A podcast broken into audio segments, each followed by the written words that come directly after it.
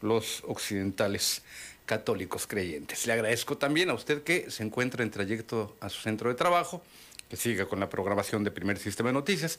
Al igual, si ya llegó a su centro de trabajo, que mis compañeros, amigos allá en los controles, Ricardo Estrada, Karim Alonso, buenos días, ambos. ¿Qué tal compañero Juan Arturo Salinas? Muy buenos días. A nombre de Karim Alonso, ya estamos preparados para llevarle la emisión del día de hoy. Es tribuna abierta, tribuna PSN a la multilínea local 664-344-1030.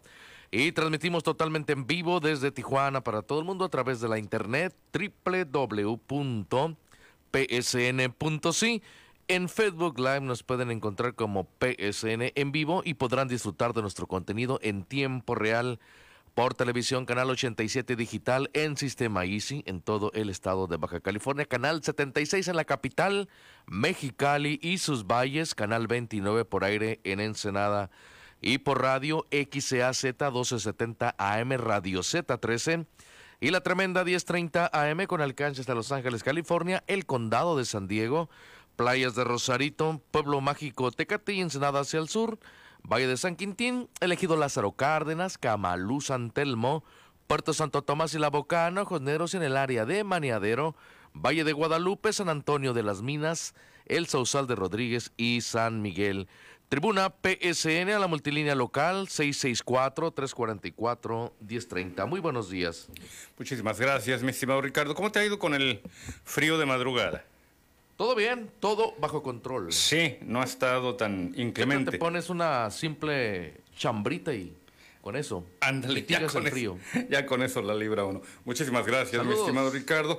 La pregunta va porque hay eh, pronósticos de temperatura que irán descendiendo, fíjese usted, conforme nos acercamos a la eh, Navidad, a la celebración navideña, ya pasado mañana. En estos momentos, bueno, uno de los eh, sitios web me reporta 11 grados, el otro 17. Me voy más por el lado de los 17 grados centígrados, vientos de 16 kilómetros por hora, muy leves realmente y una probabilidad mínima de lluvia del 4%. Para mañana, para mañana en todo caso ya esperaremos un eh, descenso en la eh, temperatura, pero también un incremento en los rangos de posibilidad. Las probabilidades de lluvia aumentan ya para el viernes 24 hasta en un 91%. En pocas palabras, no nos libramos, no nos libramos de eh, una Navidad lluviosa. Sábado 25, eh, máxima de 14, mínimas de 11 grados. Va a estar muy, eh, pues como para quedarse en casa definitivamente el sábado y no salir, con 14 grados como máxima, 11 como mínima y un 34% de probabilidades de lluvia, ya descendiendo considerablemente. Un domingo ligeramente soleado, despejado, aunque igualmente frío, incluso hasta más frío, una máxima de 14 grados centígrados y una mínima de 9 grados, con una probabilidad de lluvia de 13%, lo cual pues ya definitivamente nos, nos implica que ya no habrá precipitación pluvial para ese eh, domingo. Le estoy refiriendo el tema climatológico porque, queramos o no, incide también en nuestra salud, desde luego también todo el entorno, nuestros animales, las plantas, pero eh, cuídese, porque en estos momentos el tema de la salud, el tema, el tema de la pandemia, pues todavía, todavía se mantiene en stand-by, en un veremos. Si le agregamos el factor de la influenza, que con estas bajas temperaturas igualmente nos puede afectar, pues tenemos un panorama difícil realmente. ¿Qué es lo que ha sucedido en tanto por lo que toca a algunos grupos etarios, los jóvenes, por señalar de algo, con relación a la pandemia. Ya, ya los muchachos de 15, 17 años de edad pueden estar eh, acudiendo a recibir su eh, segunda dosis de vacuna. Por ahí tenemos ya un material, ya te envié el link, eh, Karim, y en tanto preparamos este material y le damos pie a abordar el tema, atiendo la llamada de Cleo López. Adelante, buenos días. Buenos días, licenciado. Adelante, señor López, buenos días. Aquí saludándolo y deseándole a todos, a todos los que nos escuchan, y a los que no, desearles una feliz Navidad, licenciado. Gracias. Y como, como usted dice, vienen pronósticos difíciles, viene lluvia, viene frío. Sí. Pero pues que eso no nos baje la alegría que se debe sentir en estos hechos, en lo cual, en lo cual necesitamos salir adelante y seguir, seguir, seguir por el buen camino, licenciado. Que no baje el ánimo. Sí, que no baje el ánimo y aparte, aunque se nos quedaron unas peticiones ahí pendientes por resolver, pues seguir, seguir con la lucha para que realmente la ciudadanía pueda verse un cambio y mejore, y haya mejoras. Seguiremos ahí en comunicación, licenciado, y pues felices fiestas y muchas gracias por el espacio. Gracias a usted por la llamada, eh, señor López. En realidad son ustedes quienes dan rumbo a este espacio, a este programa. Sí, efectivamente, eh, no son momentos fáciles. Muchos hogares concluyen este 2021 reponiéndose de trances duros, pérdida de eh, seres queridos, de sus familiares. Muchos hogares están enlutados y hay que tener esto eh, muy en cuenta. Sin embargo, tampoco perder de vista que siguen muchos temas adelante, que nuestra vida también debe de continuar, e incluso aquellos que en un momento determinado pues ya nos despidamos de este plano terrenal, entender que con nosotros eh, no se acaba el mundo y que hasta donde también sea posible, ayudar, contribuir a dejar un planeta un poquitito mejor, si acaso, para nuestros hijos. Don Nicolás Jiménez, buenos días. Adelante, don Nicolás, bienvenido. Pero bueno, don Nicolás. Estoy con usted al aire. Buen día. Voy a tocar, a, tocar dos temas rápidos. Dígame. Uno, agradecimiento a primer sistema de noticias por la, la, la, buena atención que tuvieron para mí aquí en Villa del Campo, principalmente Sergio Carrillo y, la persona que lo acompaña con las cámaras. Yo sí. una entrevista en la cuestión del transporte local de Villa del Campo y muchas gracias a usted, a Carrillo y al primer sistema de noticias. Ese es el primer tema. El segundo tema es sobre el transporte. Ya sabes que me he dedicado a tratar de llegar a las personas de la tercera edad Desgraciadamente aquí en Villa del Campo, la compañía Altiza está tratando muy mal a las personas discapacitadas, les está negando el servicio. El camión 3010 no quiso levantar a una persona. Yo me di cuenta de esa ocasión. ¿Cuántas más injusticias se cometerán? Cambiaron una ruta, ¿quién se la autorizó? ¿Quién sabe?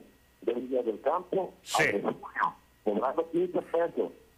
Cuando tienen una ruta exclusiva para ellos. Y claro. eso hacen lo que quieren. Al niño, a Margarita y a Jesús. Cuando cobraban 10 pesos y ahora cobran 12. Entonces, ellos están manejando eh, la situación como quieren porque son, tienen un monopolio en ese tipo de transporte. Sí, señor Jiménez, hágame un favorzote. No sé si tuvo oportunidad de dejar en cabina su número telefónico y si no, le pido que lo haga para que yo lo contacte directamente con una persona que, a su vez, a mí me buscó, a mí me contactó para eh, buscar dar versión, voz en este caso, por un tema también precisamente relacionado con ustedes y con Villas del Campo y con eh, Valle de las Palmas, la cobertura de Altiza, Valles de, de las Palmas. Esta persona de la que le hablo eh, pertenece a una empresa que eh, le lleva relaciones públicas a, Altiza. Y nos hemos reunido y ha propiciado, le reitero, la reunión y entrevistas con el eh, socio mayoritario de, Altiza. El señor me expuso en un momento determinado algunos temas, algunos eh, elementos con respecto a las concesiones y a la operatividad.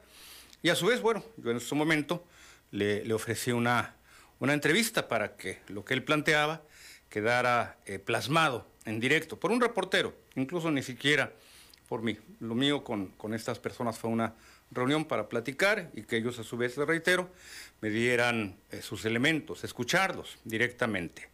Así que si no me dejó eh, su número telefónico en, cabina con nuestro amigo Ricardo Estrada. No cuelgue, don Nicolás, que le retomen la llamada y deje el número telefónico para que a su vez yo lo ponga en contacto con, con esta persona. Perfecto. Gracias. Gracias a usted, don Nicolás.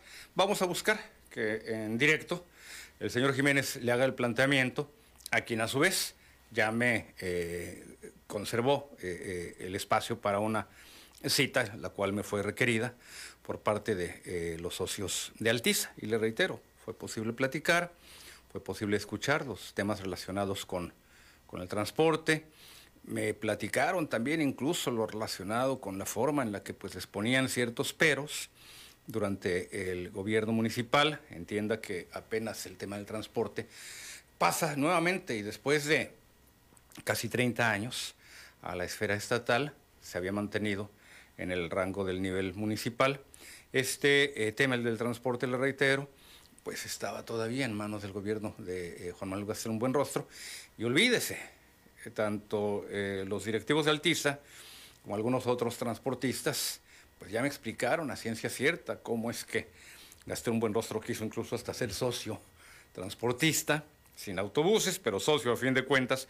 Lo que le estaba poniendo era el permiso, lo que le estaba poniendo era la luz, verde para que operaran, por ejemplo, esquemas como el de la ruta troncal. Y el señor, pues simple y sencillamente se iba a llenar de lana los bolsillos, sin sudar siquiera, pues un día detrás del volante. Jorge Campero, buenos días, adelante. Jorge, bienvenido. Muy buenos días, Juan Arturo, mi gran amigazo de PCN. Adelante, Jorge, buen día, gracias. Oye, Juan Arturo, pues ayer que salimos de compras por lo de las fiestas navideñas me percato, me doy cuenta que, y es todos los años, ¿eh? aunque haya pandemia, estaba, tú conoces la zona centro, eh, la Juárez, sí. el todo eso. Así es. Ves que chico, ya ves que chico, las tiendas abarrotadas, Juan Arturo eh, los centros comerciales, un verdadero caos, ¿eh? Es más, no puedes llegar con carro ahí a, comprar porque a ti tienes que tomar el camión, eh, los microbuses o calabres como le llaman. me da pie para me da pie para mencionarte que aquí en, la alcaldía del señor Ayala, Armando, sí creo que es Armando Ayala, Armando Ayala. Eh, dio órdenes estrictas, fíjate, ¿eh? órdenes estrictas al transporte público para que no suba gente que no lleve cubrebocas. Así, el que no lleve cubrebocas, y me ha tocado que no lo suben. Y se enojan. Se enojan porque los bajan. Pues es que es tu propia seguridad, pues. Claro. Y, y, ¿sabes qué hago yo con Arturo? Y le digo a mi esposo, ¿sabes qué? Si nos vamos a ir en el transporte, para nada te quites el cubrebocas. Desde que salimos de casa, y hasta que llegamos en el cañón, caminando en el centro, porque de veras están pero caos de gente. Y, y, y este, Juan Arturo también, la verdad que pues son buenas iniciativas, al igual que también mencionó el señor Quiñones que está estrictamente prohibido tronar cohetes. Imagínate Así nada más. es también por parte del alcalde. Y el rango de la multa ya por lo que toca en Senada, Jorge, está fuertecito. Ocho, mil pesos, le digo, no, señor Quiñones, yo ese dinero lo agarro para mi cena. Así es, te escuché, escuché, escuché la llamada, escuché el programa con Ramón Quiñones y esta referencia. digo al público, perdón, al, al, gobierno, pues cómo voy a dar mi dinero ahí por tronar cohetes, al igual que tampoco están ya eh, también es otra medida del, alcalde de aquí en Ensenada, este, los los borrachos o la gente escandalosa que ponen sus fiestonas ahí en la madrugada, también hay una ley estricta aquí que prohíbe eso, y cuidado, ¿eh? No, no, no, aquí está cambiando, este alcalde se está poniendo las pilas. Digo, no le echo flores con Arturo, pero lo que estamos viendo los ensenadenses es que sí están con el pueblo, al menos eh, el alcalde aquí pues está viendo cosas que, que no se miraban antes realmente. ¿Cómo ves, bueno, tu tema? Ahí te dejo. Muchas gracias. Sí, ¿eh?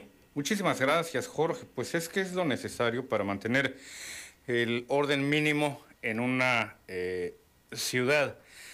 La convivencia, nuestros derechos terminan donde inician los de terceros. Y desde luego, en estos momentos de pandemia, el tema del uso del cubrebocas en el transporte público es muy, muy necesario. Eh, Jorge eh, se va a espantar si le refiero que en Culiacán, Sinaloa, ayer estaba en contacto con algunas personas de la Dirección Estatal de Transporte de allá, eh, el castigo, porque bueno, si en el caso de Ensenada es no subir al pasajero que no porte cubrebocas, en Culiacán, Sinaloa se exponen incluso al arresto. Así que imagínense de qué, de qué niveles estamos eh, hablando. Y es, reitero, como lo indica eh, Jorge, el tema de la convivencia. Al final del día lo que cuenta es que cuando salimos a la calle, a nuestras actividades laborales, a nuestra escuela, a la actividad recreativa, lo que usted guste, entendamos que también tenemos derechos y obligaciones. La conducción del vehículo, no estacionarnos en los lugares no indicados, no hacer lo que no queramos también que, en un momento determinado eh, nos hagan. Y una serie de acciones, le reitero, el de los cohetes por lo que toca a esta temporada de Sembrina, el del cubrebocas por lo que toca también a estos momentos de pandemia, que ya vamos para dos años y Pfizer advierte que podrían ser incluso otros dos hasta 2024. Artemio Zuna, buenos días, Artemio en la línea, bienvenido. ¿Qué tal? ¿Cómo estás, Arturo? Bien, gracias, Artemio, adelante. pues estaba, estaba yo eh, viendo la mañanera y pues realmente cada vez que veo yo participar a la periodista de Frontera, sí.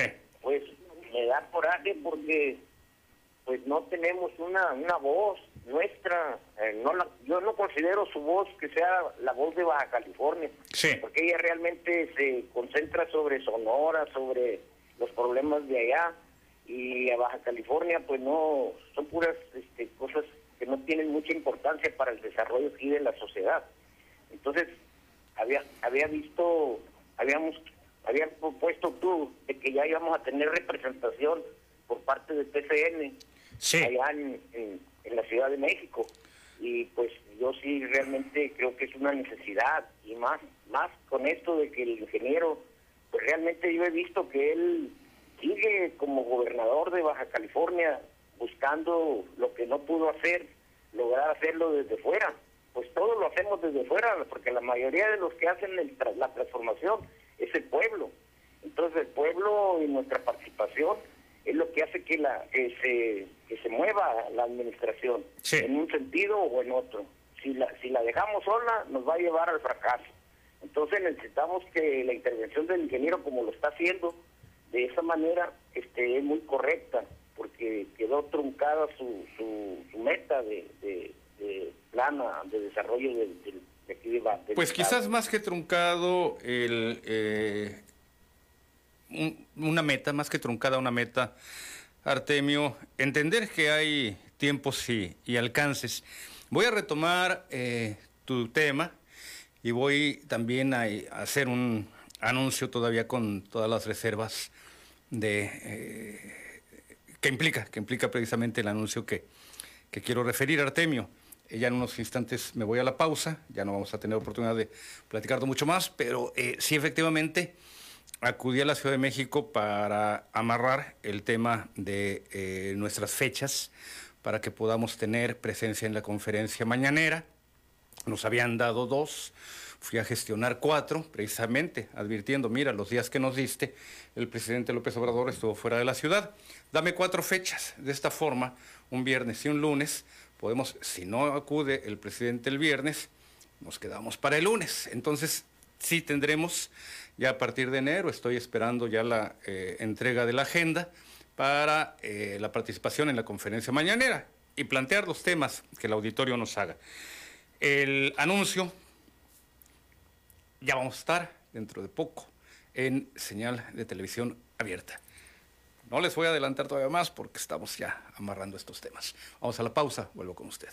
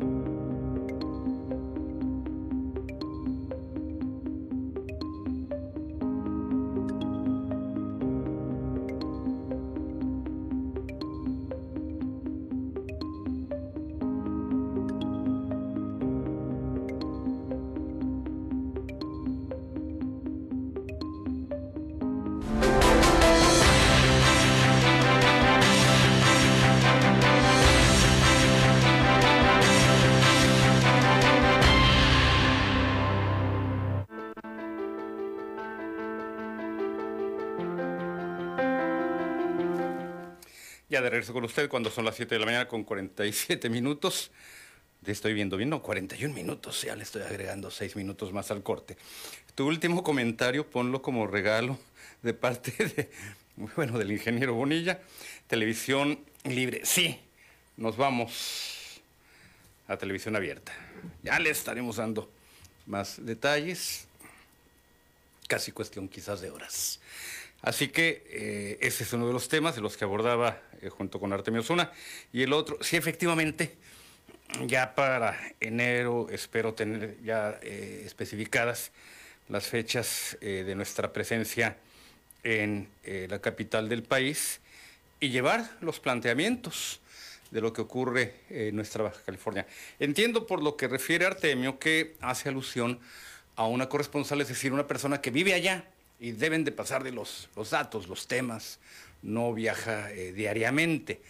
Pero sí, sí, efectivamente es distinto el sentir cuando ya nos encontramos viviendo en una entidad con las peculiaridades de la nuestra, de Baja California, y de nuestra región en lo general. También entendamos que San Luis Río Colorado, pese a formar parte de Sonora, está más cerca de Baja California que de, que de Hermosillo, por señalarle algo. Y eh, la misma gente de Baja, California siente un gran aprecio por los residentes de San Luis Río Colorado. Pero le refiero todo esto porque no podemos dejar de lado los factores que implica eh, una condición como la nuestra. Una entidad con características muy peculiares, desde luego, nuestra ubicación como frontera es uno de los sellos distintivos, nuestra composición eh, de gente que viene de distintas partes, ya no solamente del país, sino del mundo. Entiendo que eh, en Tijuana no es fácil eh, determinar un genotipo, es decir, características genéticas muy peculiares, las cuales sí son más fáciles de identificar en estados como Sinaloa, en la Ciudad de México, por señalarle algo, en Yucatán los genotipos son muy marcados por hablar de las características genéticas de los residentes de esas, de esas entidades o de esas regiones. El caso, el caso de eh, Baja California es muy distinto. Mexicali posiblemente todavía podría ser más factible ser muy, muy precisos con, con el genotipo, pero eh, Tijuana no, somos eclécticos somos como los botes de tamales, de chile, de dulce y de manteca. Vamos al tema que le presentaba en el arranque de este eh, programa, lo relacionado con la vacunación. Y en estos momentos son los jóvenes, 15 y 17 años de edad, quienes ya van por su segunda dosis. Recuerde usted que igualmente, eh, por lo que toca a adultos mayores, pues han recibido sus dosis de refuerzo desde hace cuestión de tres semanas más. ¿Qué es lo que podemos ver por lo que toca a los jóvenes 15 y 17 años de edad? Vamos al siguiente material. Los jóvenes de 15 a 17 años que recibieron su primera dosis anti-COVID a finales de noviembre se dieron cita en el módulo de vacunación preparatoria federal Lázaro Cárdenas para recibir su segunda dosis. De acuerdo con el menor Francisco Javier, de 17 años, con la aplicación del biológico podrá regresar tranquilamente a la escuela en enero próximo. Sí, ya, ya tenía ganas de volver.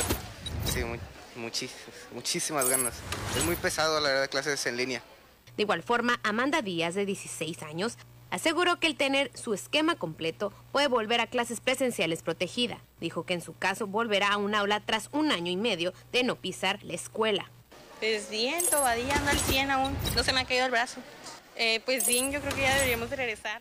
Para Brian Guillén, de 17 años, el tener el esquema de vacunación anti-COVID completo le permite sentirse seguro. Pues un poco, porque de cierta manera me acostumbré a las clases en línea, pero pues siento que es mejor en presencial. En relación con la vacunación de los jóvenes de 15 a 17 años, la doctora Claudia Mendoza, coordinadora de medicina preventiva de la jurisdicción sanitaria número 2, informó que todos los menores que hayan cumplido 21 días de haber recibido su primera dosis deben acudir a los puntos de inmunización a aplicarse su segunda dosis. Iniciamos el día 23 del mes pasado, del mes de noviembre, a vacunar al grupo de jóvenes de 15 a 17 de manera abierta. El día de ayer este, cerramos con un buen número, aproximadamente cerrábamos con 10.000 dosis aplicadas con los jóvenes y el día de hoy en esta sede hemos aplicado 1.200 dosis. La coordinadora de medicina preventiva de la jurisdicción sanitaria informó que al igual que la vacunación de primeras y segundas dosis a los menores, también continúan con la aplicación a personas mayores de 18 años y a los adultos mayores con dosis de refuerzo al personal educativo y del sector salud. Tenemos cinco sitios de vacunación. Aquí en Tijuana tenemos tres, que es el, la Escuela Preparatoria Lázaro Cárdenas, el Estadio Chevron y la Jurisdicción de Servicios de Salud Tijuana. En Tecate tenemos el Centro de Salud de Tecate y en Rosarito el Centro de Salud de Rosarito. Con imágenes de Ricardo Marín. Para Primer Sistema de Noticias reportó Carolina Vázquez. Ahora bien, usted, adulto mayor, que requiere también de su eh, dosis de, de refuerzo, por ahí te envié estos flyers electrónicos, mi estimado Karim, si me ayudas para compartirlos en un ratito al, aire. Hoy miércoles 22 de diciembre, refuerzo de eh, la vacuna AstraZeneca. El estadio Chevron, por lo que toca aquí a Tijuana, Baja California, estadio Chevron en modalidad vehicular, ubicado en Misión de Santo Tomás, Río Éufrates, Colonia Infonavit Capistrano, de 8 a 2 de la tarde. No olvides llevar impreso tu formato, mivacuna.salud.gov.mx.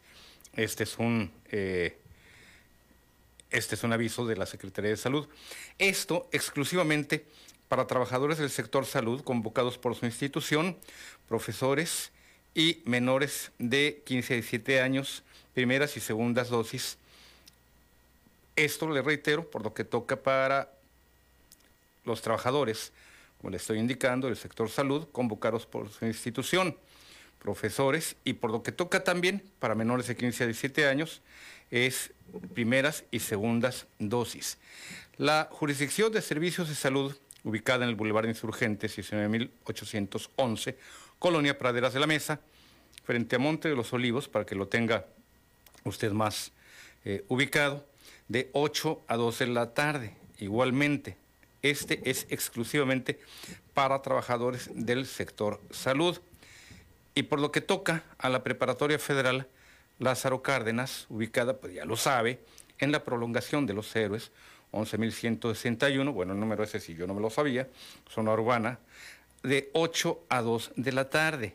Aquí exclusivamente para trabajadores del sector salud, convocados por su institución, profesores, y por lo que toca a menores de 15 a 17 años de edad, ya lo escuchó, primeras y segundas dosis. Así que allí pueden acudir estas eh, personas, estos, estos grupos.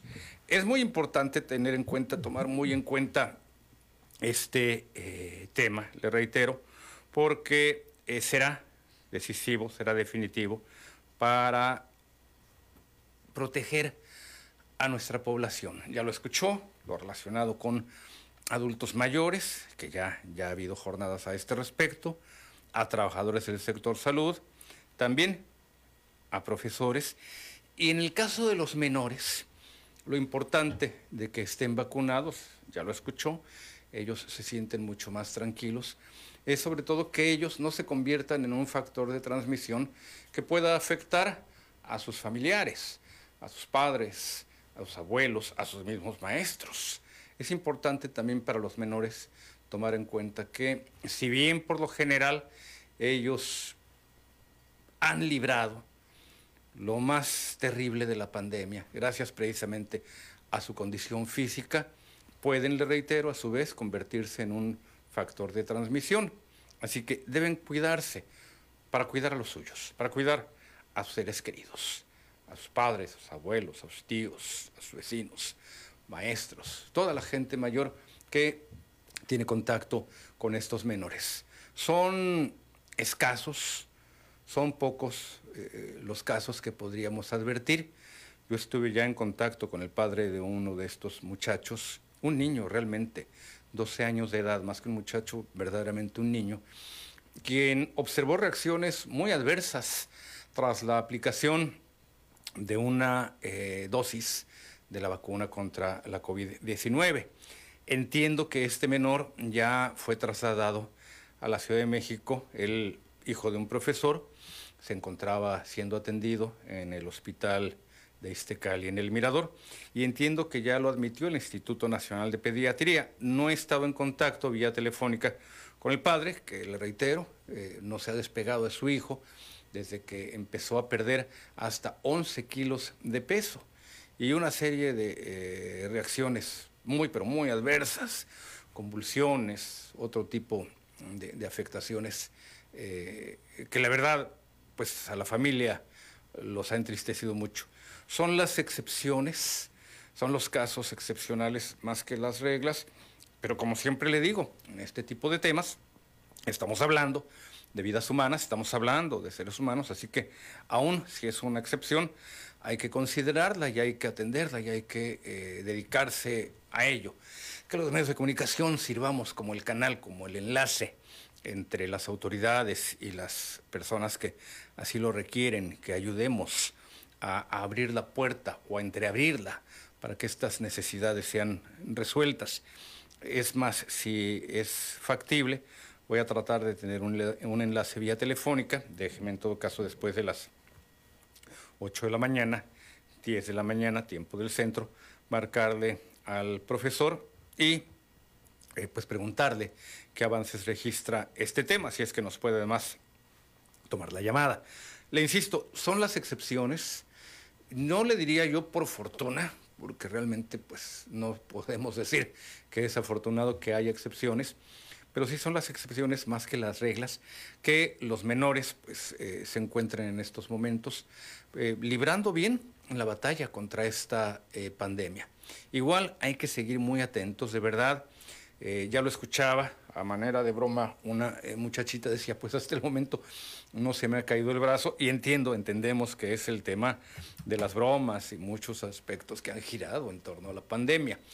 Lo que sí no podemos permitir, y ayer recordará usted, yo recibía un mensaje de alguien que me decía que esta enfermedad es causada por una bacteria, no por un virus, no sé en dónde se informa eh, nuestro radio escucha, en el libro vaquero o en no sé en qué eh, tipo de medios de comunicación, pero estamos hablando aquí ya de investigaciones muy serias.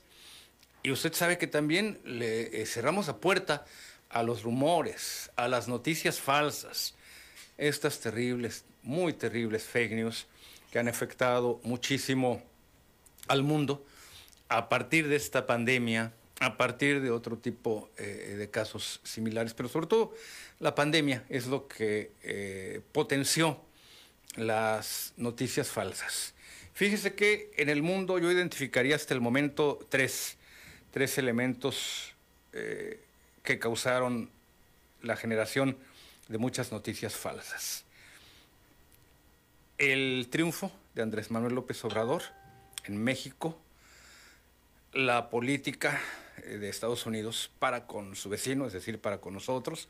Allí también hubo muchas noticias falsas generadas desde la administración de Donald Trump y el tema de la pandemia. Desarrollamos los temas después de la pausa.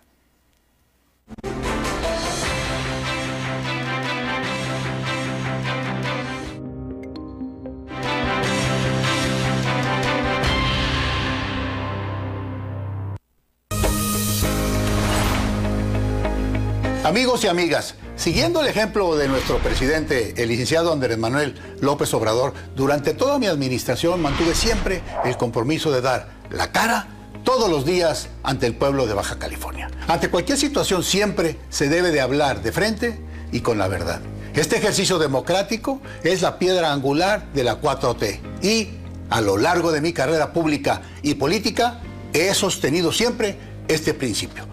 Por ello no puedo quedarme sin responder tras ver que en las últimas semanas se ha iniciado una campaña en contra de las acciones que tomamos para garantizar que los que por décadas le robaron a Baja California pagaban lo que debían. Tras más de 30 años de malos gobiernos, las comisiones estatales de servicios públicos del Estado se encontraban prácticamente en la ruina, en una quiebra total.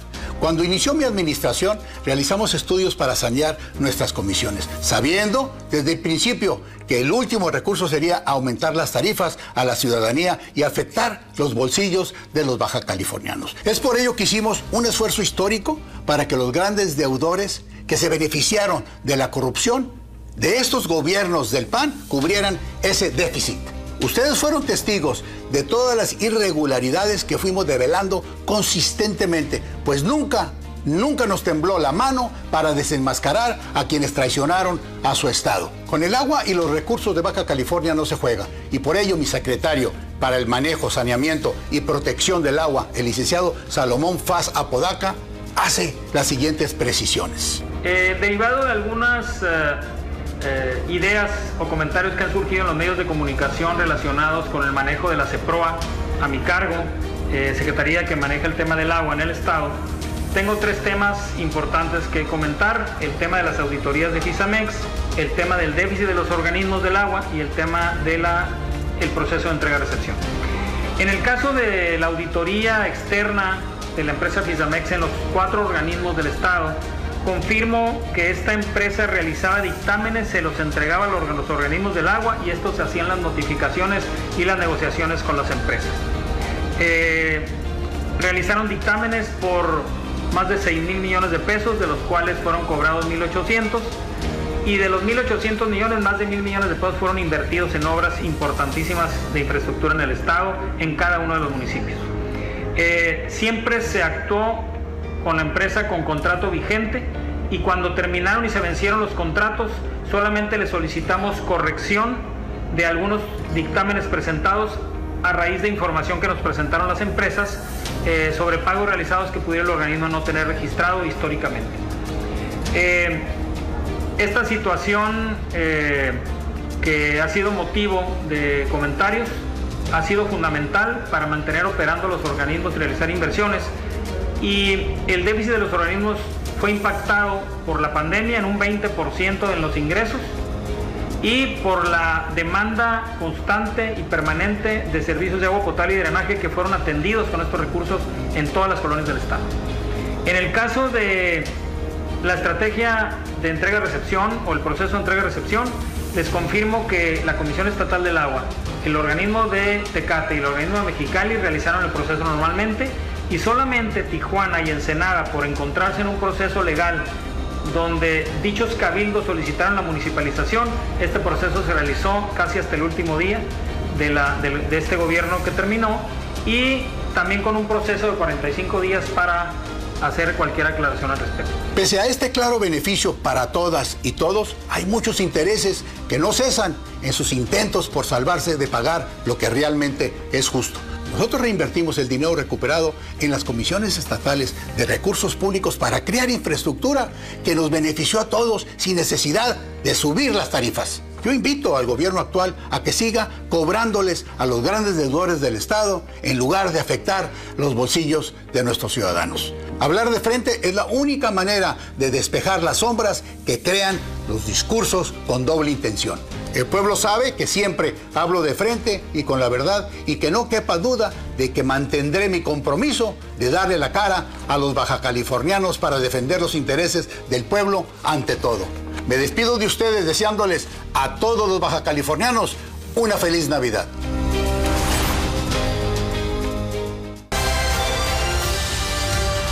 PSN, primer sistema de noticias.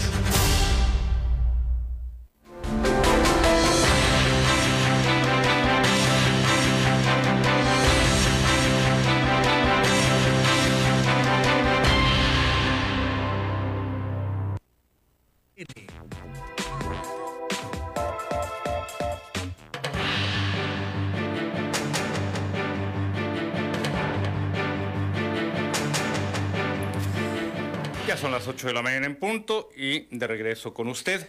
Eh, recibo, recibo también algunos mensajes, algunos de ellos vía inbox para eh, seguir de cerca algunas eh, denuncias, las cuales atenderemos. Muchos de nuestros reportajes están basados precisamente en los mensajes que nos hace llegar el, el, auditorio. Así que gracias a usted por ser pues propiamente nuestra, nuestra voz nuestros oídos, nuestros ojos. Y con le digo nuestra voz porque usted también nos está eh, retroalimentando mediante sus llamadas, ya lo sabe, 344-1030. Y a su vez, aquí en PCN somos su caja de resonancia, somos el medio que le da voz a su pueblo. Le eh, comento también, con respecto al tema del que le hablaba inicialmente, el de las lluvias, que pues ya hay eh, pronósticos para tomar muy en serio todo lo que esté relacionado con las lluvias que se nos avecinan, después del saldo trágico que registró nuestra frontera la semana pasada. Y disculpe que me refiera nuevamente a Tijuana, no es porque estos casos no se registren en Ensenada, en Tecate, en Rosarito. Lo que sucede es que realmente aquí es donde sí estamos todavía mucho más expuestos a una serie de situaciones climatológicas. Eh, me marcó don Ramón Fuentes, que estoy seguro que de un momento a otro entra su llamada. Lo que sucede es que estaba yo también intercambiando por acá unos mensajes con respecto a unas actividades que estoy eh, programando para este día. Si nos marca, eh, don Ramón, ya lo sabe, espero su llamada. Ah, ya por ahí debe estar, ya por ahí debe estar. Listo. Tenemos primero a don Felipe Ramírez. Don Felipe, buenos días, bienvenido. Estoy con usted. Sí, muy buenos días, don Arturo Salinas. Adelante, don Felipe. Ah, bueno, pues eh, me, voy a aventajar un poquito porque ya se acerca la Navidad, eh, deseándole a toda la ciudadanía en general, a todos los tifanenses, una feliz Navidad. Ya posteriormente, pues tendremos que decirle que un feliz año nuevo, pero por lo pronto una feliz Navidad. Y hay que tener en cuenta que se avecina por ahí una tormenta, deseando que les vaya bien, que nos superen y que nos haga muy bonito día el día viernes para tener nuestro festejo navideño en compañía de nuestros propios familiares. Y pedirles de favor que se cuiden mucho los que estamos en el campamento en en una forma permanente, ahí habrá la guardia, ahí no hay cambio. Pero el sábado, todo el mundo a descansar con el favor de Dios. Muchas gracias. Gracias, gracias a usted, don Felipe, por su llamada. Don Ramón Fuentes, estoy con usted. Buenos días. Bueno, bueno. Don Ramón. Estamos al aire. Buen día. bueno. Adelante, don Ramón. Me da, mucho, gusto saludarte como siempre, Juan. Y este, para, no sé, para hacerte un pequeño comentario sobre, sobre lo que es eh, el comportamiento social a nivel nacional de los mexicanos. Sí. Mira, los mexicanos por lo regular somos muy agradecidos. Eh, y eso viene de hace, de hace muchos años, de hace muchos años atrás. Eh, pero también somos muy buenos para pagar. Y a veces pagamos deudas que ni son de nosotros. Eso que le iba a decir, las deudas ajenas. sí, como estamos en la actualidad bien, bien, bien jodidos por ese lado. Y a veces se nos olvida, Juan, que aquellas personas que, en realidad nos ayudan, creemos que lo hacen, lo hacen por interés. Pero aún así, aún así los mexicanos somos tan nobles que tratamos de mentalmente asimilarlo y, decir, bueno, pues a lo mejor al otro le va mejor. Y buscar, ya nos vamos y lo dejamos. Casi por lo regular, escucho yo comentarios de otros, de otros, este, de personas más inteligentes que yo, con más preparación que yo. Yo no digo que no, yo lo, no lo reconozco. Pero lo que, lo que me da tristeza, Juan, es que con tanta tanta preparación, tanto que se queman los ojos en los libros, con tanto estudio que llevan, con, tantos títulos por los que luchan, y los pueblos y los que ocupan, no analicen bien las cosas. ¿Tú crees que, o sea, que, traten de, pensar que con sus palabras eh, inducen, quieren inducir al mexicano a que piense como ellos? Dice un, dice un individuo que, que, que el INE eh, es uno de los, de los institutos mejor evaluados y más queridos por el pueblo mexicano. Leo Zuckerman. ok. En la mañana dice que el señor López Obrador debería de estar agradecido con el INE, porque gracias al INE él llegó a la presidencia de la República. Lo cual no es, lo cual no es cierto. Germán Martínez Fíjate, ese individuo, en lugar de estar hablando esas tonteras, por, no, por decirle, debe, debe de, estar agradecido con López Obrador, que gracias a López Obrador está, en está el senador él. Gracias a él.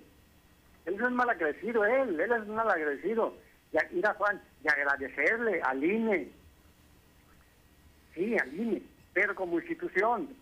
No a los desgraciados que están ahí manejándolo. Pues es que, don Ramón, agradecerle al INE eh, el reconocimiento del triunfo de López Obrador o de algún otro eh, mandatario que haya llegado por las buenas, porque ya sabe usted que también ha habido otro tipo de eh, situaciones, de irregularidades, es tanto como agradecerle al árbitro que reconoce que le metieron un gol a un, a un portero, un equipo al otro.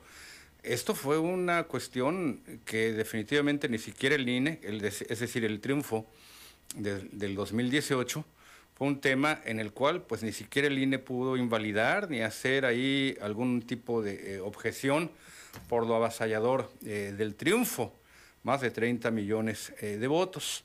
Y hay quien dice, ah, pues es que no votaron 70, 80, 90. Bueno, pues es que de esos 70, 80, 90 hay muchos mexicanos que no se encuentran en edad de votar y hay quien no quiso acudir a votar.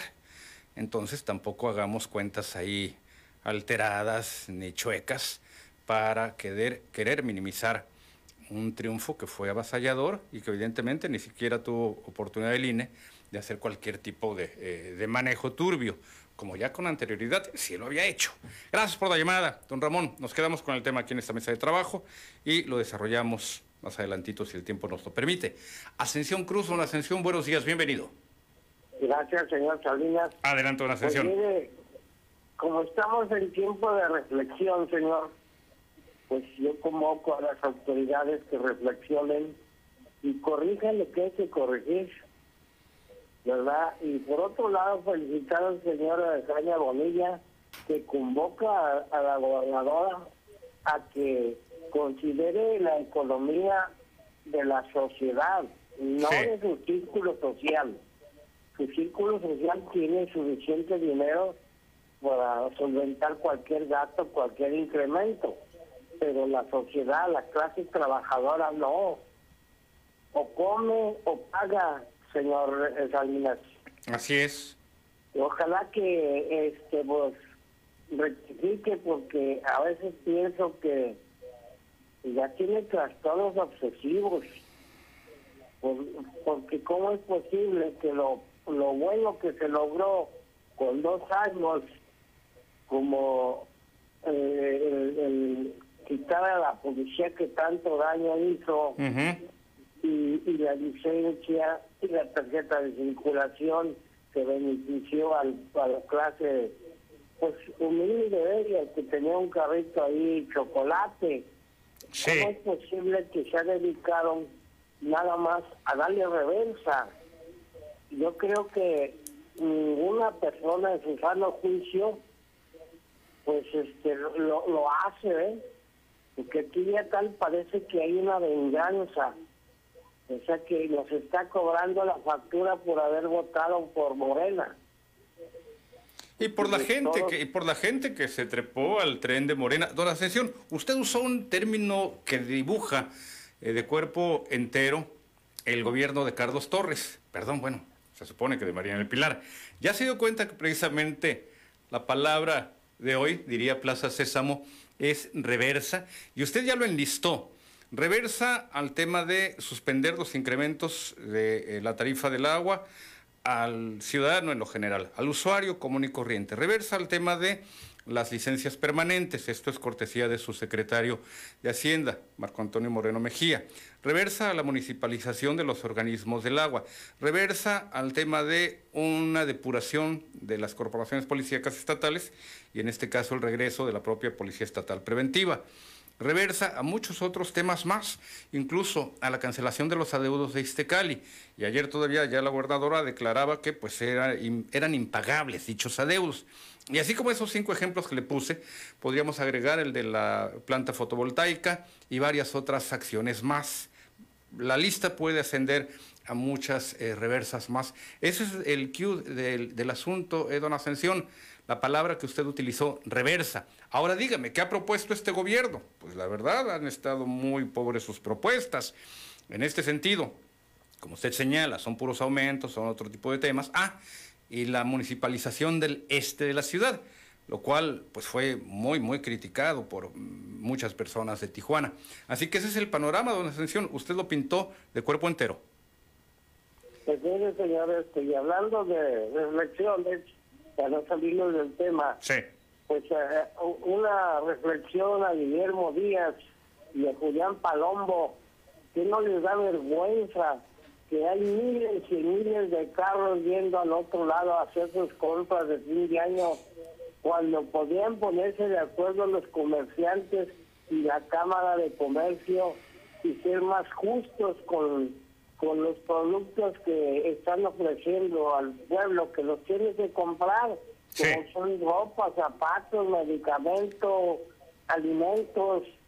Y, y yo creo que toda esa economía que se está jugando, señor, pues puede quedarse aquí en, Tijuana. Pues más que vergüenza, sí, ya, ya depende de la decisión de, de comprador y de, y de vendedor. En este caso, eh, don Ascensión, aquí es un fenómeno todavía que podríamos advertir, pues con muchos otros eh, factores, don Ascensión. No nos quedamos solamente en la decisión de dos dirigentes del sector comercial, pero vamos, vamos también a platicar con ellos para saber qué proponen a ese respecto. Don Ascensión, le agradezco mucho la llamada. Rosalino Álvarez, estoy con usted, don Rosalino. Buenos días, bienvenido. Muy buenos días. Adelante, adelante, don Rosalino. Por eso me gusta escucharte, porque das precisión a todos los comentarios que das y, y pues hay mucha gente que dice que somos groseros, pero no, que, no es que somos groseros, que no. se da la práctica, ¿no? ¿Eh? Es que una vez estaba escuchando que una señora se había quejado que decía mucha grosería. No, pues grosería. Grosería que nos dijéramos, que nos dirigiéramos a una sola persona, pero hasta que estamos hablando en general, a todos. Como dijo la monja, pero dijeron a todas, ¿eh? No, no, sí, ándele. ¿eh? A la Madre Superiora. A todas. Así es. Ah, pues felicitarte por tu programa y agradecerle al señor a Alberto Torres Barragán que nos proporciona despensa para las, las personas de la tercera edad discapacitados y sí. otras personas que se llama este Alejandro Carmona, Yolanda, Carmen Morales, Carmen López y Santa Mateo de Calcuta, que nos ayuda a, pues, a proporcionar despensa para las personas. Y pues deseándoles a todos ustedes y a toda su cabina ahí, a Arturo Salinas y su banda, al, una feliz Navidad y nuevo para todos ustedes. Y sería todo, Arturo, y que Dios me los bendiga a todos y sigan adelante. Y estamos bien puestos, nunca se tiene. Muchísimas gracias, eh, don Rosalino, gracias por su llamada. 8 de la mañana con 14 minutos. Le eh, quiero exponer el panorama que Protección Civil nos hace eh, para tomar en cuenta y que esta semana no se repita lo que vimos con anterioridad.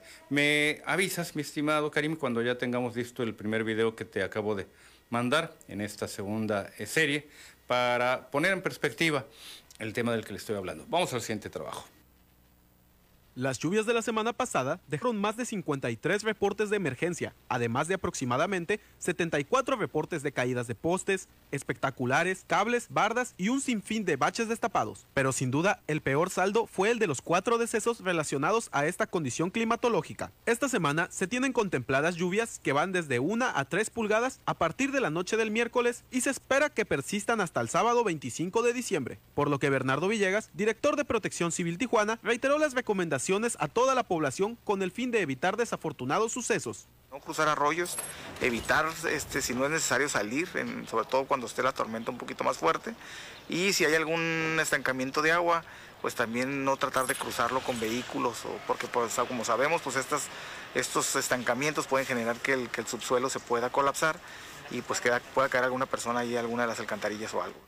Bernardo Villegas añadió que la ciudadanía debe de estar atenta a los medios de comunicación oficiales de protección civil y no caer en desinformación. Digo, bien importante también, por ahí nos comentaban, buscar en las redes sociales, este, hay información que muchas de las veces no es verdadera, entonces es importante que la población se comunique o vea las páginas autorizadas, en este caso de protección civil, para la información sobre las lluvias. Por último, el director indicó que aproximadamente 10 elementos de protección civil trabajarán durante Nochebuena y Navidad.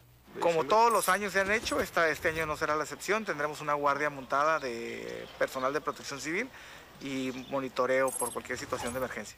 Cabe destacar que las lluvias que se esperan esta semana son más intensas que las del anterior, por lo que es primordial hacer caso a las recomendaciones para evitar daños mayores y fatalidades. Con imágenes de Jesús González, informó para Primer Sistema de Noticias Carlos Rodríguez. Usted recordará que desafortunadamente, y ya lo refiere Carlos en su reportaje, eh, pues uno de los casos, una de estas pérdidas humanas fue la de un hombre que pues ya por cierto, en las proximidades de jubilarse, entiendo que un guardia de seguridad de esta plaza comercial eh, Otay eh, perdió la vida.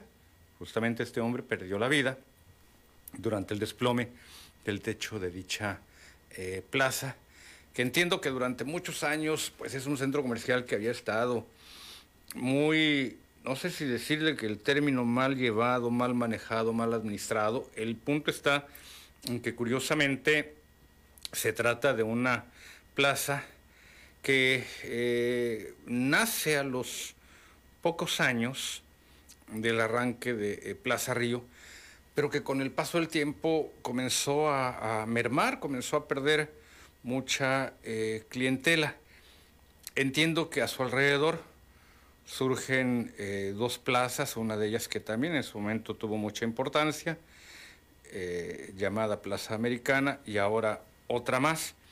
Y la Plaza Otay se fue quedando relegada, perdió eh, muchos de sus negocios ancla, unos cines, unas salas de cines, eh, perdió también allí un restaurante, café, eh, Sanborns, y hoy ya opera bajo otras, bajo otra razón social, bajo otras siglas.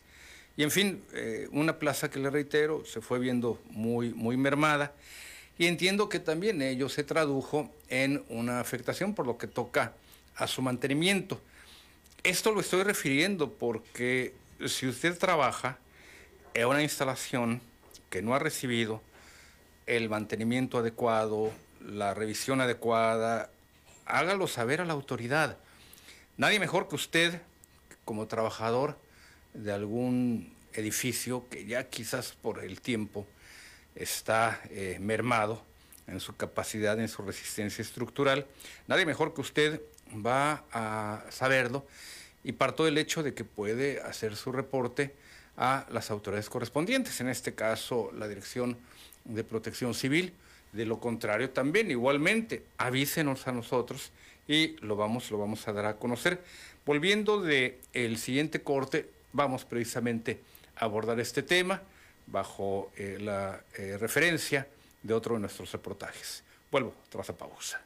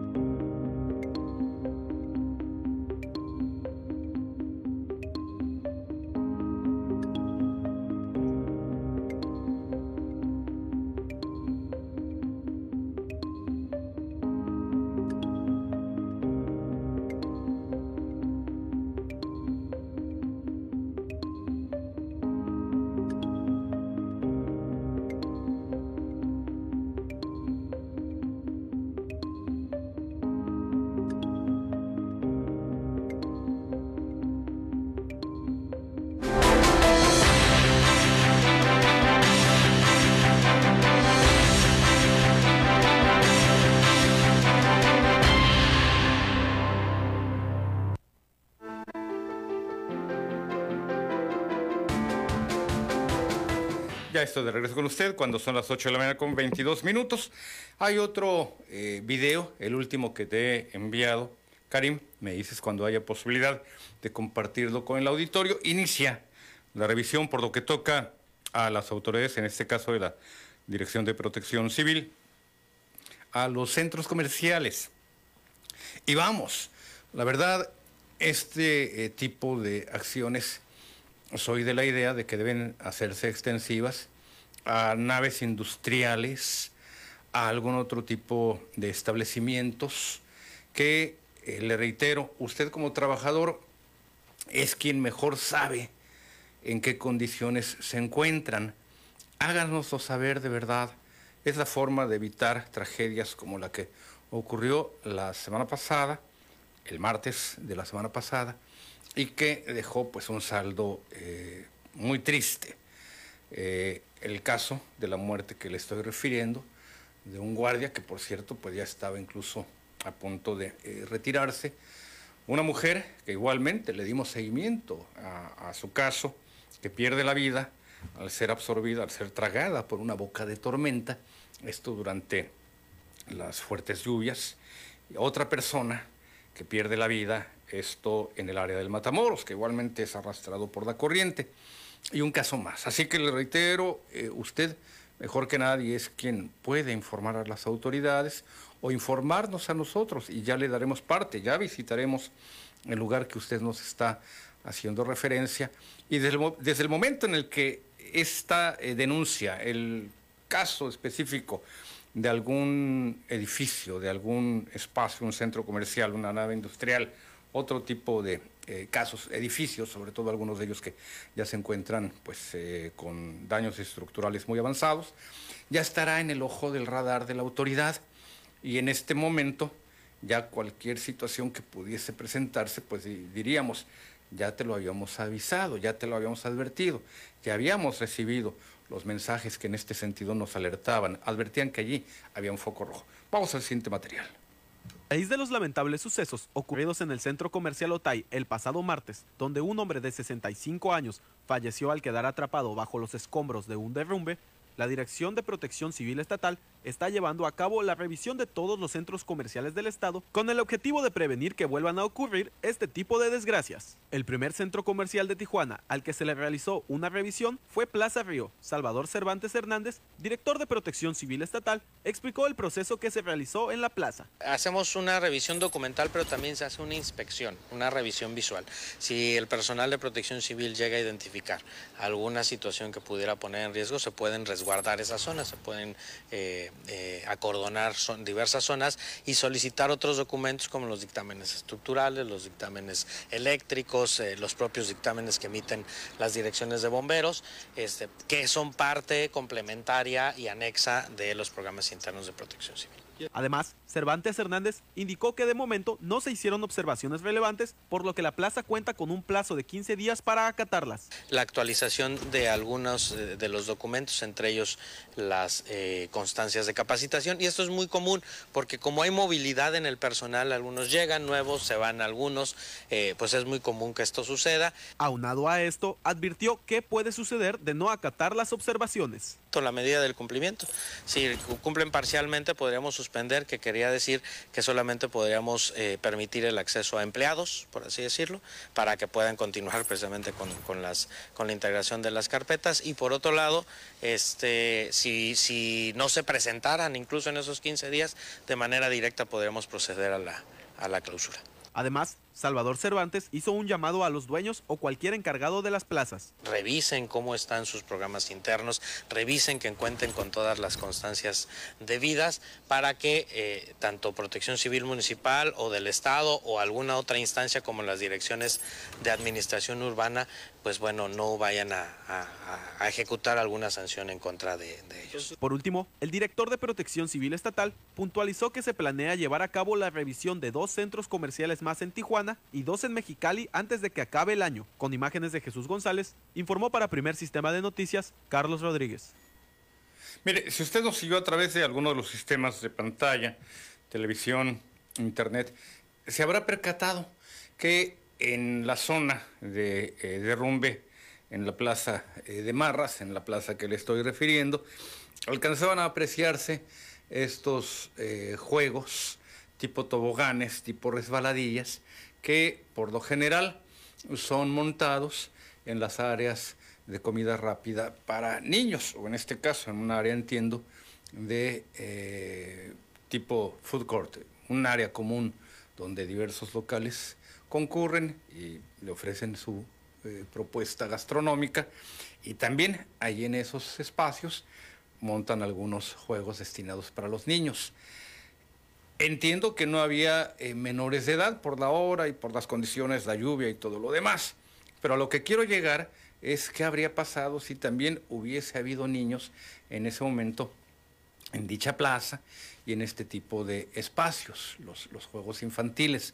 Y a lo que voy es que también los locales, estos establecimientos de comida rápida, deben de ser eh, debidamente revisados.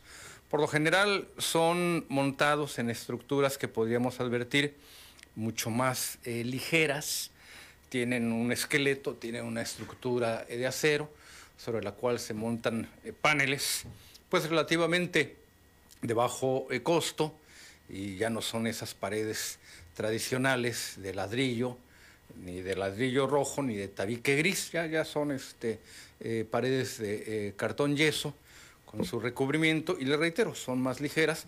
El techo sí debe de ser pues más resistente todavía.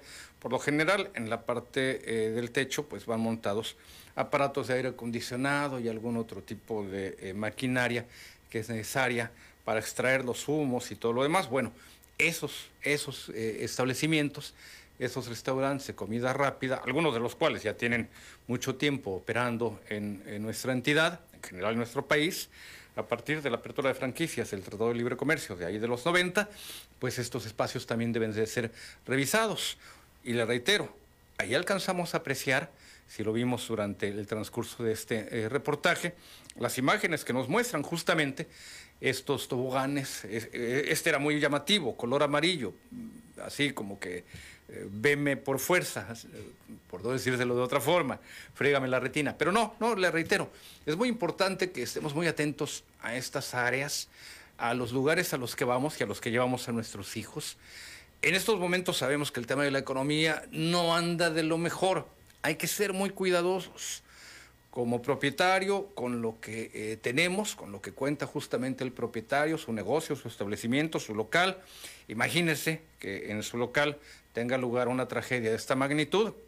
No quiero ver el tema de lo que podría enfrentar. En cuanto a demandas civiles, usted sabe que en México todavía andamos muy cojos en este sentido.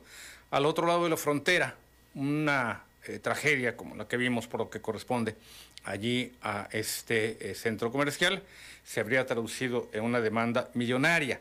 Le voy a dar números acerca de la afectación que la pandemia ha dejado en nuestro país. La pandemia ha provocado el cierre de 400 mil empresas, 100 mil más y le estaríamos pegando al medio millón. De acuerdo a cifras del INEGI, este Instituto Nacional de Geografía y Estadística, en dos años surgieron 1.2 millones de nuevos negocios, pero cerraron 1.6. Entre mayo de 2019 y julio de 2021 nacieron un millón 187 mil negocios tipo micro, pequeña y medianas empresas. Pero al mismo tiempo, en ese lapso, cerraron sus puertas cerca de 1.584.000, según esto, el más reciente estudio del INEGI sobre la demografía de los negocios. Lo anterior significó una pérdida de 397 mil establecimientos comerciales en la población total de negocios registrada en 2019 antes de la pandemia, que fue de 4.857.000 unidades. Por sector, la mayor proporción de muertes de establecimientos fue en el rubro de los servicios privados no financieros, con 38.2%, así como en el comercio, con 29.9%. Lo anterior forma parte de la crisis de confianza que hay en el país y que tiene varios aspectos, como la inseguridad, la pandemia, y algunos otros, bueno, así lo señala como Estado de Derecho, dijo Ernesto Ofar, el presidente de Bursa América, eh, Bursa Métrica, le corrijo el nombre de la empresa. Lo de la falta de derecho, pues usted sabe que para el sector privado tiene que ver justamente con una serie de acciones relacionadas con cancelación de obras como el aeropuerto, ya lo sabemos, el nuevo aeropuerto de la Ciudad de México, el de Texcoco. Sin embargo, pues la visión del gobierno federal mexicano es que justamente a lo que se le apuesta es a un Estado de, eh, derecho y no de chueco. Esto, le reitero, eh, ha arrastrado el consumo, el PIB a la baja y justamente ha ido descendiendo, ha ido, ha ido bajando este tema. Así que le reitero, hay que ser muy cuidadosos, le insisto, por lo que toca a lo referente al Estado que guardan los establecimientos comerciales a los que vamos, en los que trabajamos, los que son propiedad de algún empresario o sociedad de empresarios, que los revisen, porque al final del día pues es su patrimonio. Al final de cuentas es eh, con lo que ellos operan, con lo que ellos trabajan, y qué mejor que evitar cualquier tipo eh, de pérdidas, cualquier tipo, y sobre todo las pérdidas humanas. Además, pues entendamos, cualquier tipo de inversión ahí es eh, muy rescatable, es vital mantener el equipo operando si queremos, si queremos seguir adelante. En momentos en los que la economía, usted bien lo sabe, está eh, bastante afectada, bastante contraída por el tema, tema de la pandemia. Ojo, algunos estados de la República, Baja California destacó mucho en este sentido, hasta hace cuestión de algunos meses, se caracterizaron precisamente por el hecho de haber eh, tenido una recuperación y una contratación de empleos, el surgimiento de fuentes de trabajo también, para buscar evitar eh, la afectación en una forma todavía mucho más fuerte. Vimos cómo cerraron sobre todo restaurantes, por señalarle un rubro de servicios, y surgieron a la vez nuevas modalidades. Estas cocinas que operaban en un garage, en una casa, y que lo que hacían era trabajar mediante, mediante entrega de alimentos, para que la gente pues, no tuviera necesidad de salir de casa. Pero eh, la economía, sabemos que en estos momentos hay que cuidarla. Vamos a la pausa y yo regreso con usted cuando son las 8 de la mañana con 35 minutos.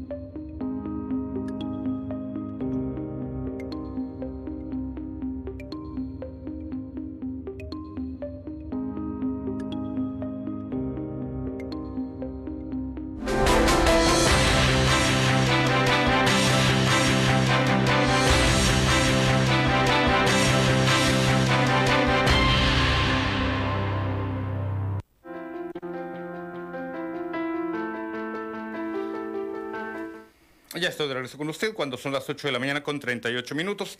Y en la línea, Jorge Horta. Jorge, adelante, buenos días, bienvenido.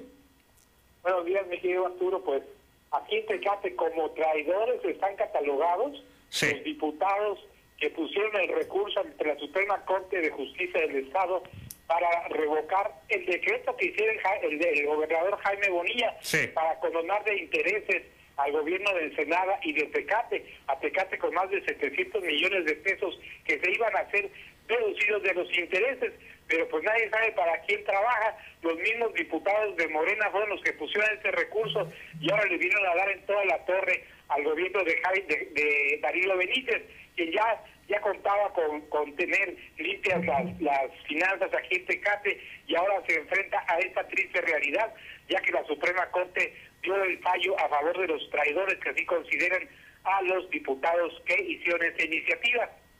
Entonces, aquí en Tecate, pues la gente está muy desmoralizada con, con ese aspecto, mi querido Arturo. Y además agreguemos, Jorge, lo relacionado con eh, el tema específico de lo que es esta deuda, que ya la eh, gobernadora Marina del Pilar reconoció como impagable la deuda de Iztecali, por lo que toca a Tecate, por lo que toca a los municipios en lo general, Ensenada, etcétera. Pero lo que sí estamos viendo, Jorge, es, como lo señalaba en la llamada de don Ascensión Cruz, reversas y no propuestas. No, y aparte el día de ayer estuvo acá la gobernadora del estado y dijo que no, no pasaba nada, que había estrategias para sacar adelante a Tecate y Ensenada, que no, que, que se tenía que buscar eh, la solución y que pues desgraciadamente los gobiernos anteriores no hayan pagado, que este gobierno de Darío sí está pagando, pero como diciendo que sí lo van a solucionar, cosa que realmente pues dista mucho de la realidad, porque pues hasta cualquier financiero sabe que dos y dos no son cinco, mi querido Arturo. Así es, efectivamente, Jorge. Te agradezco mucho la llamada y seguimos en contacto. otra información para ti, este caso, mi querido Arturo, antes de despedirnos. Sí. Para decirte que el alcalde Darío Benítez, el día de ayer, se despidió de los tecatenses para decirles una feliz Navidad en una posada de bienestar. Y pues eh, dio buenas declaraciones acerca de que a partir de estos próximos días se empezará a recibir, a recibir asfalto por más de 50 toneladas de asfalto de Estados Unidos para empezar con el bachón en enero de muchas calles de aquí en Tecate, todo lo que le alcance, más de 20 colonias se van a ver beneficiadas. Y también decirte que está poniendo mano dura con los deudores del predial y que ya tiene el enganche para el primer camión nuevo de paquete para el gobierno de, Tecate que tanta falta hace. Eso es todo, mi querido Arturo. Cuídate mucho, bendiciones y feliz Navidad. Gracias, Jorge. Seguimos en contacto más adelantito. Hay temas que eh, abordar. Mire, se han visto mucho más afectados y así lo señala una gráfica, vida y muerte de negocios, se han, visto mucho más afectados por el cierre, por la baja de eh, la cortina a partir precisamente de esta eh, eh, situación, le reitero, de el cierre, el cierre de establecimientos comerciales, entidades como Hidalgo, Tlaxcala, Puebla, Morelos, el Estado de México, básicamente, mientras que eh, buscan eh, abrir nuevos establecimientos eh, comerciales en Nuevo León, en Quintana Roo, en Tabasco y en Colima. Esto le reitero, mientras por el otro lado hay estados de la República que se han caracterizado precisamente por un número todavía mucho mayor de esta proporción de cierre de establecimientos. Así que el reitero, pues eh, llama la, atención este aspecto, los que se han visto afectados y los que pues están luchándole por mantenerse todavía abiertos. Eh, mueren, así lo señala, 1.6 millones de negocios en México, tal como eh, le indicaba a nivel nacional, por cada 100 personas que estaban ocupadas en 2019, por cada 100 personas ocupadas en 2019, 20 dejaron de trabajar por los establecimientos que murieron precisamente el año anterior, en 2020. La proporción aumentó a 27 personas. Las estadísticas del INEGI muestran el tamaño del impacto de la emergencia sanitaria, ya que además de registrarse casi 300.000 muertes a nivel nacional, la cuarta cifra más alta a nivel mundial, provocó una contracción histórica de 8.2% del Producto Interno Bruto en 2020.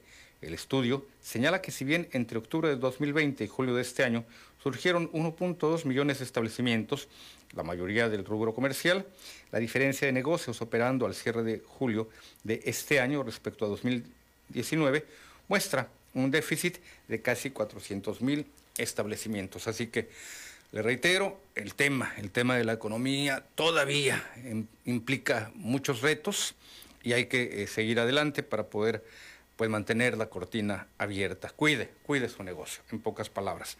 Vamos a eh, otro material, por ahí lo compartíamos precisamente, eh, mi estimado Karim, porque a nivel nacional, pues desafortunadamente esta temida variante Omicron ya, ya ha sido detectada en distintos estados de la República.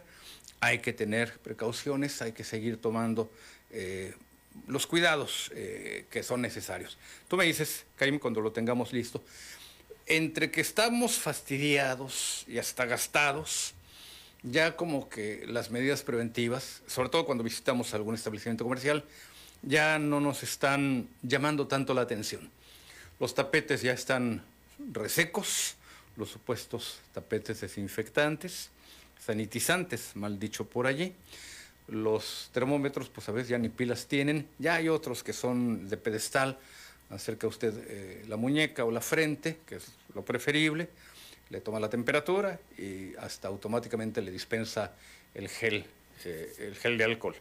Pero le reitero, entre que ya eh, nos sentimos cansados y en algunos establecimientos comerciales incluso ya pues hasta gastados. Imagínense todo lo que ha implicado en este tipo de aparatos, eh, desde los oxímetros, termómetros, los tapetes desinfectantes, muchísimos guantes, muchísimos eh, eh, temas también para comprar bolsas, bolsas plásticas para envolver de otra forma la, la mercancía, hasta individualmente en algunos casos lo cual ha acrecentado la contaminación. Le reitero, ya con esta variante Omicron ya nos agarra gastados y desgastados. Vamos al siguiente material. Subsecretario de Salud, el doctor Hugo López Gatel, informó que hasta el momento ya se han detectado 23 casos de la variante Omicron del COVID-19 en el país la actualización sobre variante Omicron. Esto ha causado inquietud, desde luego, en los medios de comunicación, en algunos segmentos de la sociedad. Hasta el momento tenemos 23 muestras identificadas de igual número de personas. Tres que fueron estudiadas a detalle y que dimos a conocer la semana pasada. Hay 20 adicionales que fueron detectadas por su secuenciación genética en un Instituto Nacional de Salud. Eh, este instituto todavía no ha completado lo que está obligado a hacer que es informar al Sistema Nacional de Vigilancia Epidemiológica. Vamos a hacer un recordatorio a todas las instituciones de salud públicas y también a todas las dependencias privadas que, de acuerdo a la Ley General de Salud, tienen la obligación de notificar de manera inmediata y notificar a la autoridad sanitaria mexicana. Es muy útil también que compartan información sobre las secuencias genéticas en plataformas globales, pero el incumplir con la notificación hacia el gobierno de México es una eh, falta importante. Desde luego, en una condición como esta, es una falta aún más importante. Pero eh, los estudios de secuenciación genética nos permiten hasta el momento identificar estas 23 eh, personas que tienen COVID. Indicó que los casos se han reportado en cuatro entidades federativas e informó que el 70% de los casos encontrados no han sido vacunados. ¿Qué podemos destacar? Su localización, eh, se ven en color oscuro eh, cuatro entidades federativas en donde ya hay estudios completos de las eh, especímenes.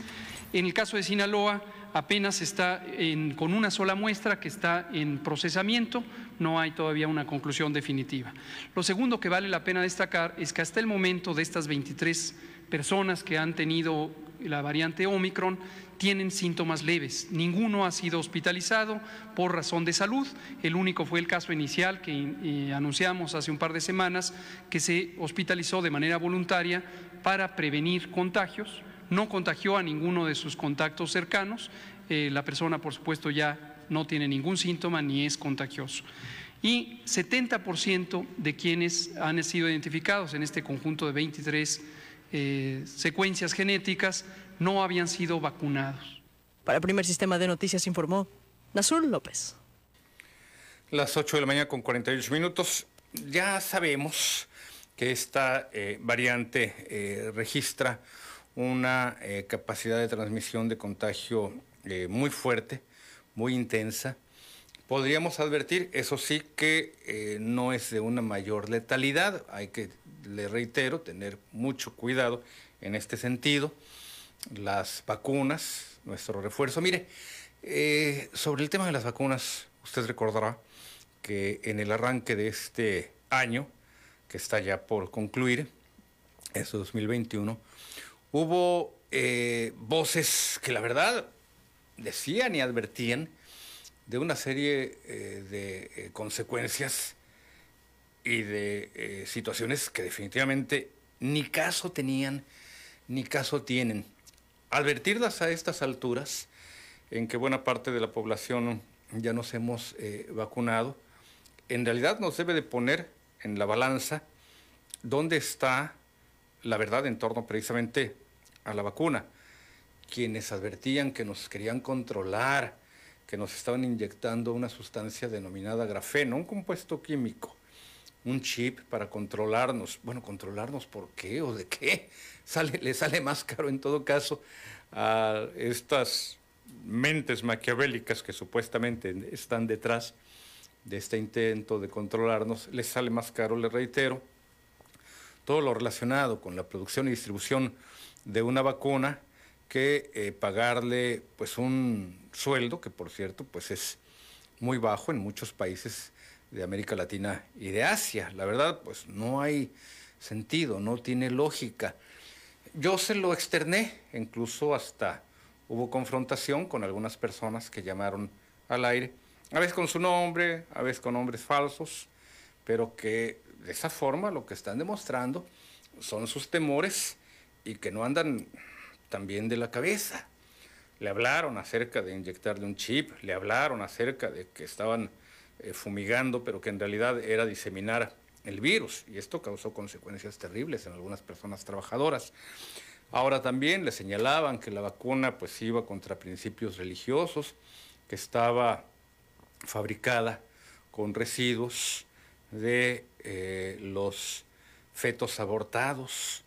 Le aseguro que de verdad, mire, por la proporción de eh, vacunas, ahorita le puedo sacar la, cifra de eh, personas eh, vacunadas a nivel mundial, déjeme seguir buscándola, por vacunas en todo caso, es más, mire, en México, ahorita nada más deje que cargue el dato, eh, son 146 millones 863 mil 343 vacunas, dosis contra COVID-19 aplicadas en México. Ojo, no son personas, divida esta cifra entre dos y hasta tres, por los casos de aquellas personas que han recibido ya su dosis de refuerzo, divida este, este número, 146 millones 863 mil 343 dosis contra COVID-19 aplicadas en México. ¿De dónde saldría, fíjese nada más, por mínima que fuese la cantidad, los milímetros de dónde saldría una eh, cantidad tal de sustancias residuales de, como les señalo, hay quien lo advierte así, eh, fetos eh, de casos de, aborto, de, embarazos interrumpidos, de dónde saldría una cantidad suficiente para haber fabricado 146 millones, casi 147 millones de dosis de vacunas impensable, imposible. Por eso le reitero, ha habido tanta y tanta información falsa o el hecho de que las antenas de el, eh, Internet de velocidad 5G también propician la, la pandemia. ¿Qué tiene que ver una tecnología de comunicación de alta velocidad, que es lo que busca precisamente? Pasamos 1G, 2G, 3G, 4G, 5G y en este sentido, ¿qué tendría que ver una tecnología que pues está directamente en el aire con el hecho de que nosotros nos enfermemos a partir de un virus. Sí hay afectaciones, hay que ser honestos, que nos pueden causar otro tipo de eh, esquemas tecnológicos. Por ejemplo, usted sabe que quienes están cerca, quienes instalan a la mala una vivienda, una pequeña construcción en un eh, radio cercano a las torres de alta tensión, sí pueden tener consecuencias. Es más, incluso hasta el tema radiactivo, pero aquí estamos hablando de otra cosa, de radiación verdadera, no de la de los hornos de microondas, que también por ahí hay mucha información falsa en ese sentido. Así que le insisto, nada, nada tiene que ver lo uno con lo otro. Lo que está pasando es que hay personas que están, pues, de alguna forma trasluciendo sus temores, su falta de información en fuentes confiables, su ignorancia. Hay quienes repiten quienes replican, quienes le dan nada más reenviar a información la cual no verificaron y como a veces este tema, el de las enfermedades, sobre todo una enfermedad tan global como esta, nos causan mucho miedo, nos causan terror, pues hay quien dice, sí, sí es cierto, y esta, este mensaje que me llegó lo voy a reenviar. Y se convierten ahora sí que en un factor de contagio, pero no un factor de contagio de la enfermedad, en un factor de contagio del temor, del miedo, que a muchas personas, le insisto, los asalta, del miedo que incluso hasta paraliza a muchas eh, personas que en esta pandemia se vieron muy afectadas psicológicamente, incluso con necesidad de, tratamientos muy especiales. En, esta, eh, en el marco de esta pandemia hay incluso cifras que la depresión, que en muchas ocasiones sobreviene, en esta temporada de sembrina, se incrementó hasta en un 30%. Depresión que a muchas personas les afecta justamente durante diciembre, durante las fiestas decembrinas, por la pérdida de algún ser querido, por la referencia de diciembre como una eh, fecha en que deberíamos estar felices obligadamente y no lo estamos, por falta de empleo, por falta de salud, por falta de dinero, por falta de algún ser querido que se nos fue y todo, todo lo relacionado con ello. Así que le insisto, hay que ser muy cuidadosos con nuestra información y de dónde nos estamos precisamente eh, nutriendo para comunicarnos. Ya nos vamos, pásela bien. Recuerde que mañana aquí en Tribuna PCN, usted y yo tenemos una cita.